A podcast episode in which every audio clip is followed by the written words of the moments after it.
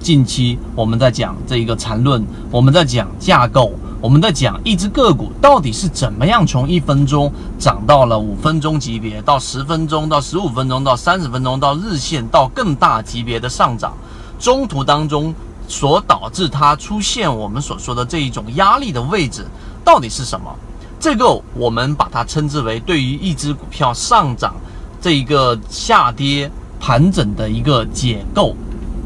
那解构其实是最难的一个地方，就像是我们之前说过一个成语叫庖丁解牛。对于一头牛，你如果说对于它的骨骼、对于它的肌肉、对于它的神经，全部都有一个非常清晰的这一种呃轮廓，然后呢，在你去做拆解的时候，你看到一头牛，就不仅仅是看到一头牛，而是看到它它每一个部分和每一个部分当中所占的位置和比重。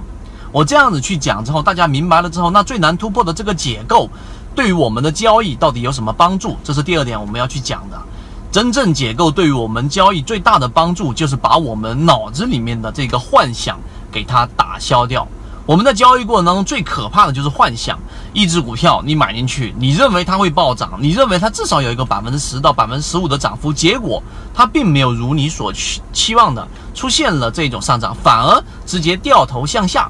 那么，如果你是没有我们前面所说的这种解构思维的，你的第一反应可能就是：哎，这一只股票突然之间下跌了，和我想象中的不一样。没关系，它一定会上涨的。它的业绩那么好，它在行业当中那么龙头，那么领先的地位，它不会跌的。好，这个时候就是想象。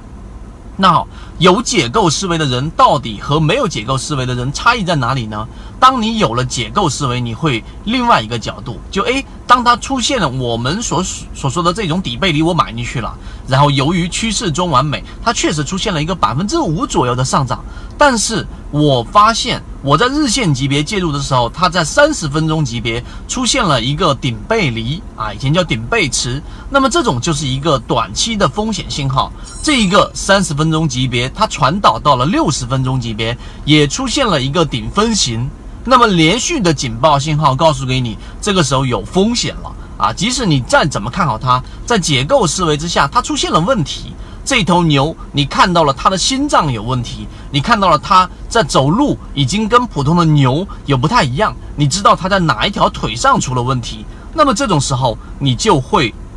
先出来，你至少会先把这一只股票在幻想的程度上大大的低于平常人，你不能说完全卖掉，那你至少会把仓位减一半，减一大半，这个就是突破，这个就是进化，这个就是改变。所以我说，到底缠论对于我们的改变在什么地方？我认为这个是一个核心。至于细枝末节的东西，你可以慢慢在生根。但是当你有解构思维的那一刻开始，你就跟普通散户不再一样了。所以，想要更多的去了解到到底怎么样去解构一只个股的上涨啊、下跌啊、调整啊，都可以直接找到我们的圈子。更多完整版的视频，可以在我的朋友圈 ffy 八八九里面可以找到。